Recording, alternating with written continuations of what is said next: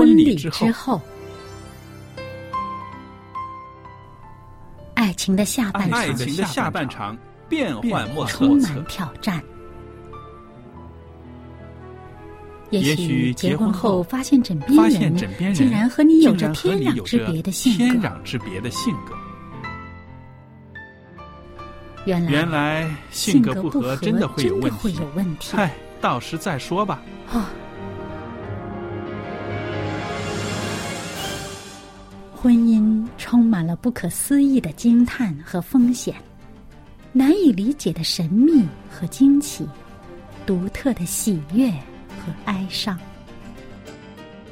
婚姻生活，此一时风平浪静，彼一时怒涛万丈。幸福的婚姻不不是没有冲突的，而是而是有能能力解解决冲突。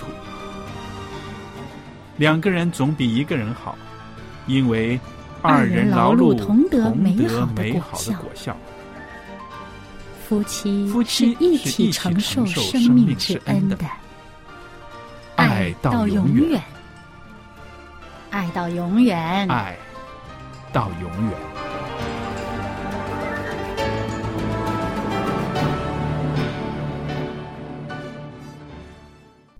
收音机旁边的听众朋友们，大家好，欢迎您收听希望之声福音电台，我是肖佳丽，在这儿向您问好，也谢谢您一直以来对我们电台的支持。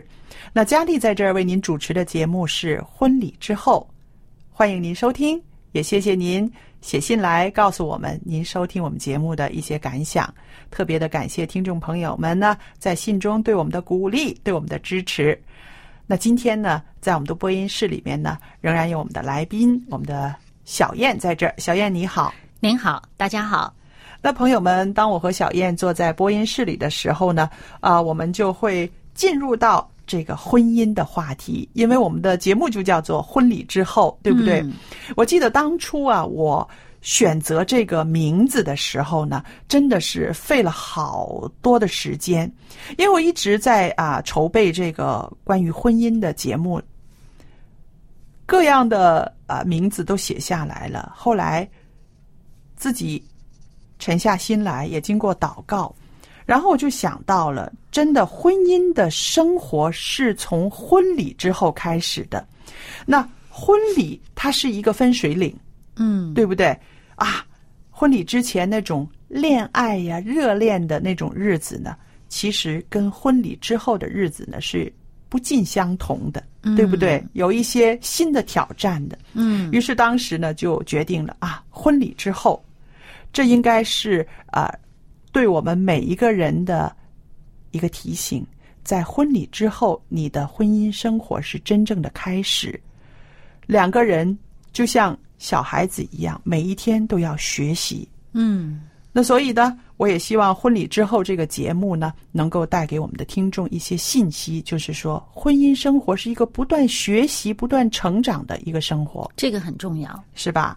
那么我们啊、之前呢也都谈过了，就是说婚姻生活中有的时候呢会有一些困难，有一些危机的出现，怎么样去应对这个危机？这些技巧呢是非常重要的。嗯然后呢，我们也谈到了，当这些危机还没有变成一个大的困难，没有变成一堵墙的时候，它有一些信号出来。嗯，就是说这个呃，上攻治未病。对，啊，这医学上讲啊，是。就是说最好的这个医疗哈、就是还没生病的时候把它解决掉。对，嗯，啊、防范于未然，对不对？对？那我们之前也谈过了几个信号啊，今天我们要谈的一个信号呢，就是说，如果夫妻有一个人，或者是两个人都好了，有一些不良的嗜好开始出现了，它也是一个危机的信号哦，嗯，这肯定是，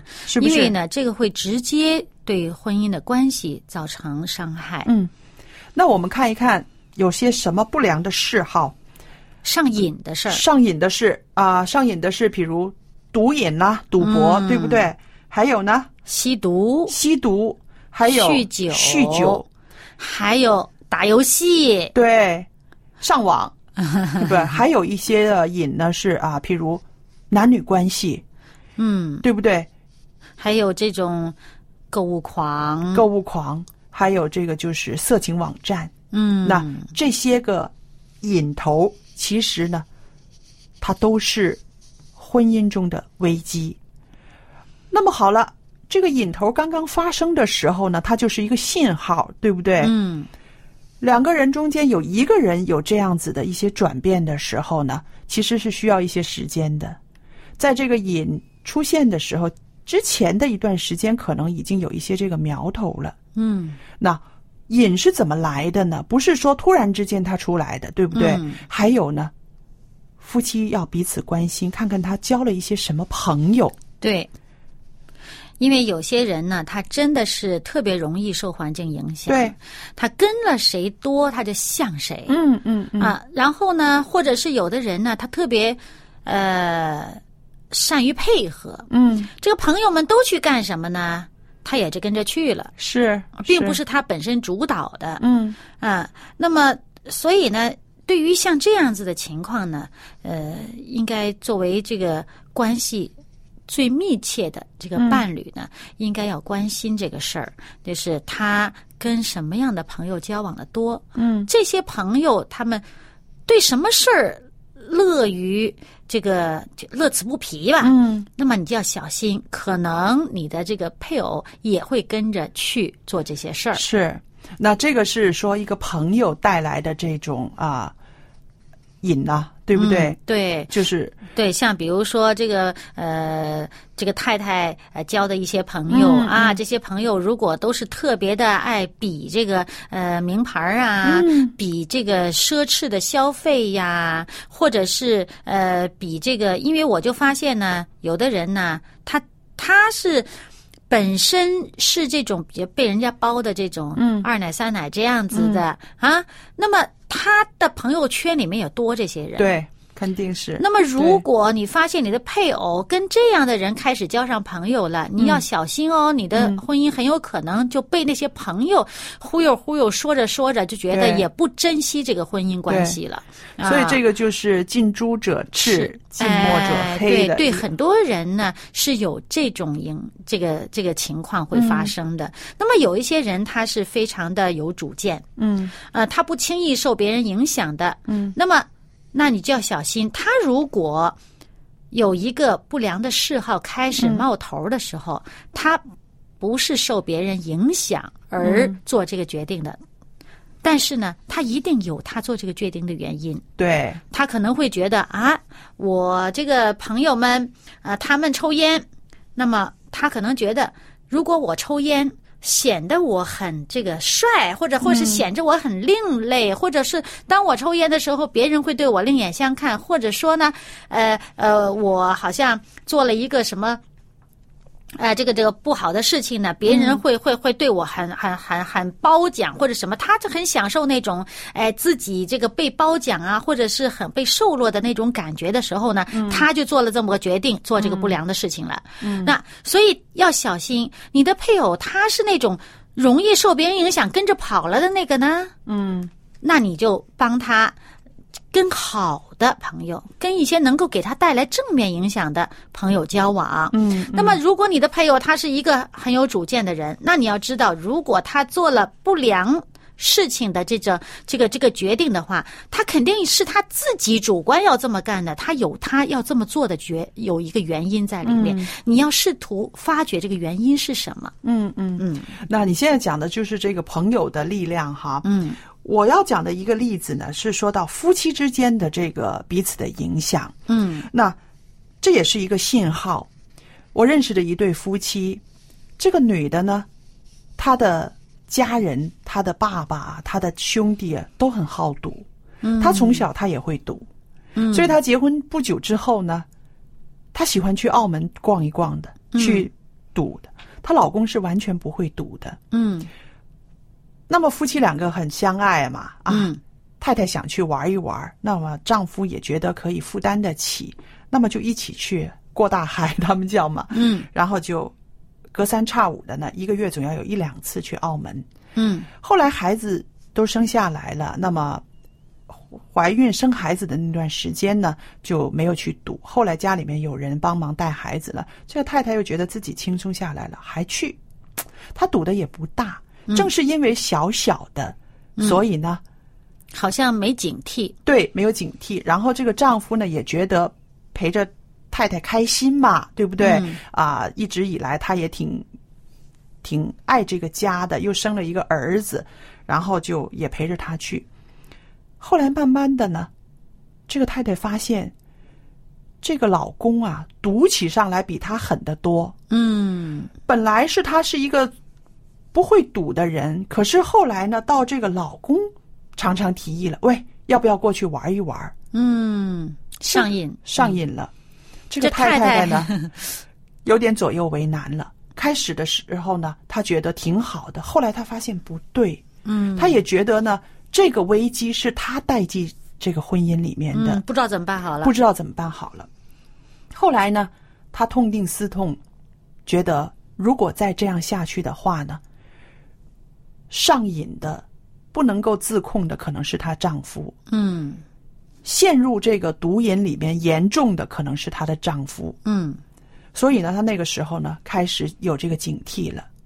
她觉得，如果再这样下去的话，这就是他们婚姻中的一个很大的危机了。嗯于是呢，那个时候呢，她有了一番挣扎。后来呢，她就决定不去赌，而且要跟丈夫讲清楚，就是说，对不起，开始的时候只想玩一玩，但是我现在看到你的真面目，你是一个好赌的人。那么呢，我看到我爸爸给我们家庭造成的那些伤害，我看到我的兄弟因为赌对他们的婚姻、对他们的孩子造成的那种破坏，所以呢，我希望我们以后不要再这样玩了。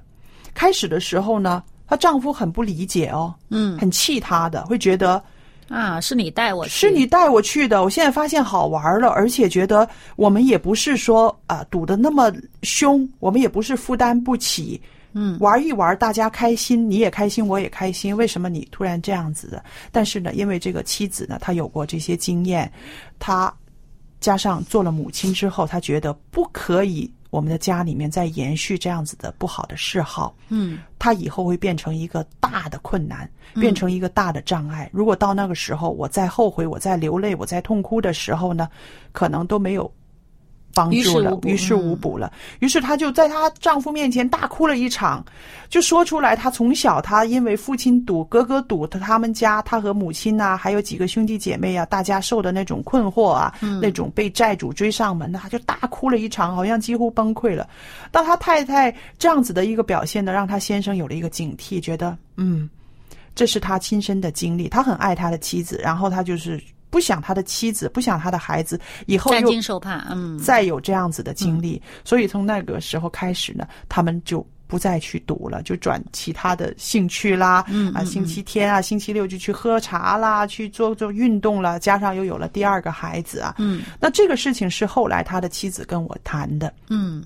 他已经过去了这些个危机，嗯。那么呢，他谈到了这个的时候呢，我就想到了，啊，当这个困难没有变成更大的危机的时候，他们就把它解决掉了。虽然很危险，很危险，嗯是不是？对对对不是每个人都可以抽身而出的，对不对对对但是他们可以把它化解了，而且呢，到现在结婚啊、快三十年了，啊、已经没有这个习惯了。嗯，那么我觉得啊，这个是不幸之中的大幸，这是爱的力量。爱的力量。嗯，因为她这个丈夫呢爱这个太太，嗯。所以最后他觉得太太这么说，虽然自己还没有完全体会到嗯。问题有多严重，对。但他还是愿意配合。对，啊，这是爱的力量。而且呢，我觉得这个也是一个很好的一个例子，就是说，这个危机如果变成一个大的危机的时候，又变成一个很惨痛的一个经历，是不是？嗯嗯。那么，在这个危机在形成之前，刚有一些信号的时候，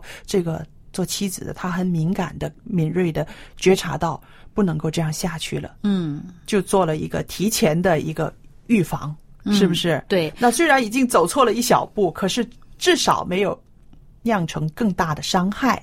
对，所以呢，呃，像我这种比较头脑简单的人呢，怎么这样 是我想法比较简单哈，嗯。黑黑白白清楚一点呢，哎，咱们就不要去踩那个呃模糊地带，对，你不要去踩那个呃呃。像比如说，呃，赌博啊这种，嗯。人家说，哎呀，赌一点点小钱呐、这个不算赌博，哎，不能这么说。如果对。你完全不沾这个边儿，不会出现这个问题。是那像比如说酗酒，你说我不没有到酗酒的地步，我喝一点小酒没问题啊。但是你不喝酒，不就没这个问题了吗？对不对？呃，所以呢，呃，如果说是我们真的所做的事情哈。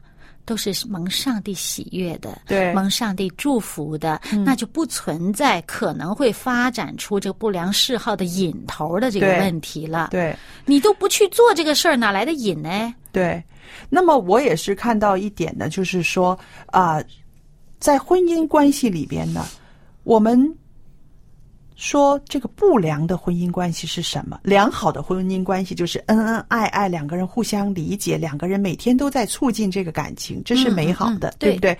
不良的不是说到离婚的时候才叫不良的，当有一方把他的注意力转移到其他的事情上，他不再关注他的伴侣，他不再体贴他的伴侣的时候，其他的事情代替了他这个事情的时候，这个已经是一个不良的婚姻了，嗯是不是？所以你看那些个瘾呢，是捆绑人的，嗯，那些个瘾都会捆绑人，让你嗯没有办法甩不掉啊甩不掉的。那么这个东西捆绑了你。你再不会有那么多的心思意念在你的伴侣身上的时候，他已经破坏了你的婚姻了。嗯，对，就好像是呃被绑架了似的。对啊，所以就是说，像你刚刚说的，不碰它，不沾它，即或身边有朋友这样引诱你的时候，你要很敏感的察觉这个对我的婚姻是不是有破坏力。如果有的话，我连这个朋友也应该疏远，嗯是吧？所以我们啊，圣经有很多教训，教训我们在行事为人的时候，我们要听圣灵的声音，嗯，要很敏锐，对不对？对。要是这个美善的你要去追求，那那个呃本身不美不善的事儿呢，嗯哎，你就不去碰，不去沾，那这样子的话，就等于给你自己的婚姻画了一个保护圈了。嗯，所以在诗篇呢一百一十九篇三十七节，他说啊、就是向神祷告说，他说：“求你叫我转眼不看虚假，又叫我在你的道中生活。”嗯有一些虚假的事情会蒙蔽我们，对不对？嗯，好像挺好，对挺好玩儿的，对呃，挺有兴趣的。像这些上瘾的事，就是对不对？就是但是追根究底，它就是一个虚假，一个幻象，它会破坏你的生命。那种乐趣很短暂的。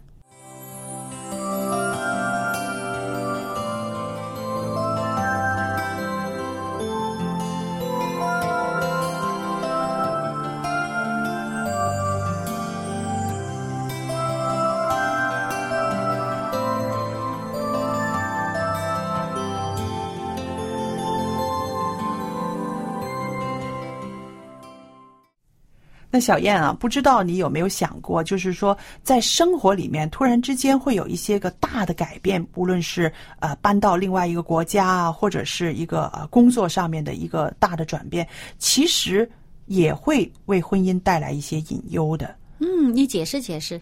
那譬如呢，啊、我就想到，假如啊、工作方面，如果有一个人啊、突然之间工作不顺的啊，一年里面换了两三次的工作，那么他可能会是一个危机的信号出来了。为什么呢？我觉得这个时候啊，这么多的改变的时候，工作啊，或者是搬家啊，压力会有的，对不对？嗯，对。那么，如果这个压力，当事人也好，配偶也好，没有被关注，这个压力一直没有被疏解的话，嗯它可能会带来婚姻里面的一些个不稳、不稳定状态。嗯，有可能，像比如说，呃，当事人可能他的这个抗压能力很强，嗯，他扛得住，所以他就没去关注这件事儿。对，可是他就没有想到他的配偶呢，可能是特别需要安全感的人，是他缺乏安定感，他就觉得不踏实，然后整天提心吊胆的，不知道你、你你你是不是什么时候又没了？哎，对对对对对。然后呢，他就心里边就有很多的这种困惑、紧张，对啊。那么，因为呃，可能他要持家，对啊，你你你这个我这个家里的预算要怎么定？是，然后是不是每个星期每个月的账单我能交得出来？对然后呢，我究竟这个家里要置办一些东西，我是要花这个钱还是不花这个钱？是小孩子去学一些什么兴趣班，没有说是学两天就不学的。嗯那么他到底是学还是不学？要不要开始？那于是呢，就给其实呢。如可能你其中一方就是当事人，可能觉得，哎，这个呃我扛得住，嗯，但是他可能没有去想到对方未必扛得住。是。那调过来来说呢，如果是对方扛得住，没关系，我对你有信心，你还会再找到工作，我有这个啊啊、定力，没关系，家里面的积蓄还可以过一阵子，怎么样？可是其实当事人很害怕，也说不定。嗯，他心里边的那种压力、那种啊恐恐惧惧恐慌啊，他可能也不能够表现出来。嗯，那这个时候，这个配偶就应该去主动的关心一下他。嗯有的时候，有可能当事人扛不住，对不对？嗯对对对就刚刚跟你说的那个是一个相反的状态。对，那么这些个情绪上的这些个转变，两个人怎么样体贴对方，能够沟通，让积极的正能量在两个人的心里都有，那这个就是需要沟通了，去劝慰，去安慰，对不对？那么，如果这些个负面的情绪在一个人的心里面没有被疏导，他可能就会带进婚姻里面的一些个啊危机来了。嗯。因为缺乏自信啦，忧愁啦，对明天好像没有希望了，嗯，自卑了，抱怨啊，抱怨了，那肯定都会搅扰到婚姻的关系里面。嗯所以就是说，这些个突发的一些事情，它会带来情绪的转化，同时呢，也会带来一些危机。那好了，面对这些个大的转变的时候，我们要先处理两个人心里面的一些情绪了。嗯，对，这个大的危机，包括像什么工作上的巨大的改变呢？嗯身体健康上的巨大的改变呢？啊，那么这些。或者是一些与朋友之间关系上的一个巨大的改变，是。啊，因为有的时候会，呃，最好的朋友、嗯。啊做了些什么事，对啊，对对对受伤害了啊，嗯。对对对，呃，这个亲戚之间的一些呃呃处理方嗯。式，亲朋好友之间的这种就人事上面的一些巨大的改变，嗯，其实这些都有可能会影响到夫妻之间的这个关系，如果你不去正视它的话，是的，所以啊，这些个事情的发生，它也是考验婚姻关系。嗯，那么朋友们，那这些个生命中的这些个事件，我们是没有办法避免的。嗯我们能够做到的就是去让这些个转变成为我们生命中的挑战，成为我们生命中的祝福。嗯，对，把坏事儿呢变成好事儿。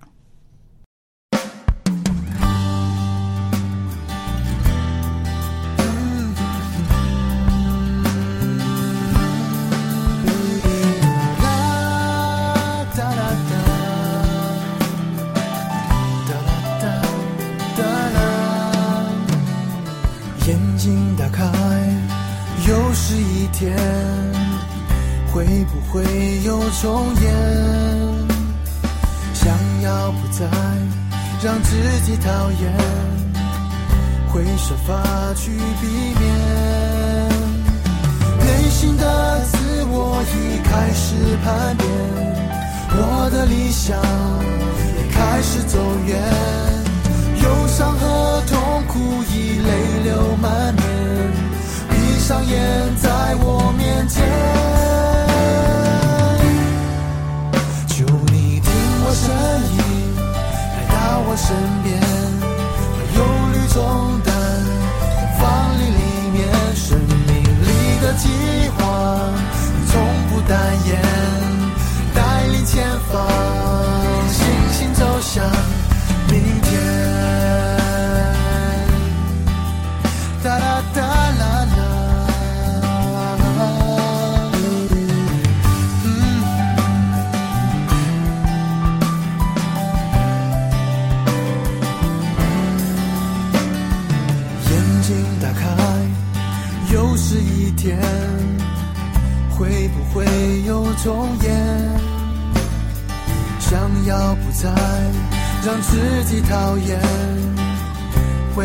法去避免。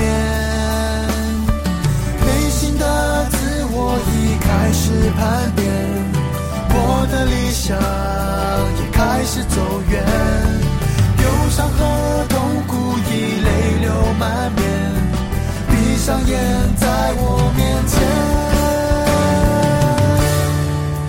求你听我声音，来到我身边，把忧虑重放你里面生命里的计划，你从不淡言，带领前方，信心走向。有你听我声音，来到我身边，我用力中。